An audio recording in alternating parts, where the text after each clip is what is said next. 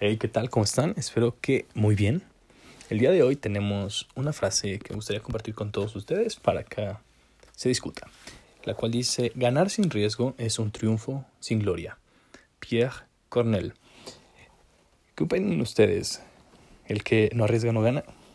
Es sin duda necesario tener entre nuestras decisiones un poco de riesgo, de modo que podamos obtener resultados mucho más trascendentes o son ustedes personas a las que les gusta tener todo perfectamente controlado con el riesgo necesario pero sin irse más del pues, pues del, del necesario. Déjenmelo en mi Instagram me gusta mucho debatir con ustedes compartiendo diferentes puntos de vista. Saben que el hecho de tener una diferente postura hace solamente que el intercambio de ideas sea más enriquecedor.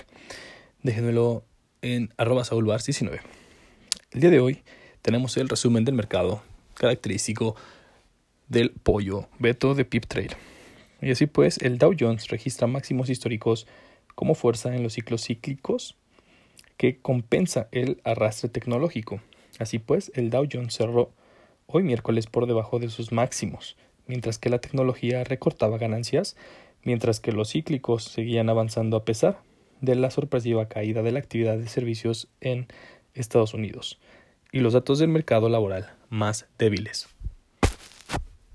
El promedio industrial Dow Jones subió un 0.28%, el Standard Poor's 500 un 0.1% y el Nasdaq Composite cayó 0.37%. Fuente Investing. Peso cierra con ligera pérdida tras una sesión volátil el dólar que cerró en 20.26 pesos por unidad. Fuente Banco de México. La Bolsa Mexicana de Valores y Viva cierran con ligero avance. Grupo México sube 4.20%. Fuente El Economista. Shell vende refinería en Estados Unidos por 350 millones de dólares. Fuente Forbes.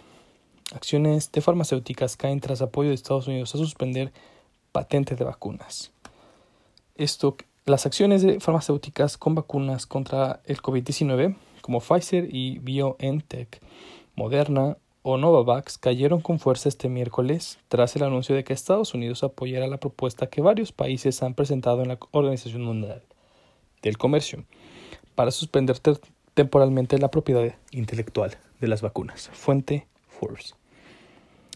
PayPal Holdings mejora sus beneficios e ingresos en el primer trimestre del año. Fuente Investing. Booking mejora sus beneficios pero reduce sus ingresos en el primer trimestre del año. Los ingresos por su parte se situaron por debajo de lo esperado. Fuente Investing. Cognizant A mejora sus beneficios en el primer trimestre del año. A tener en cuenta. Fuente Investing. Gap contrae 19.4 tráfico en marzo. Tijuana, Morelia, y bueno, esta última ciudad termina con alzas. Grupo Aeroportuario del Pacífico, GAP, el administrador privado de aeropuertos en México y Jamaica, redujo 19.4 su tráfico de pasajeros en abril en comparación con el mismo mes de 2019. Fuente Investing.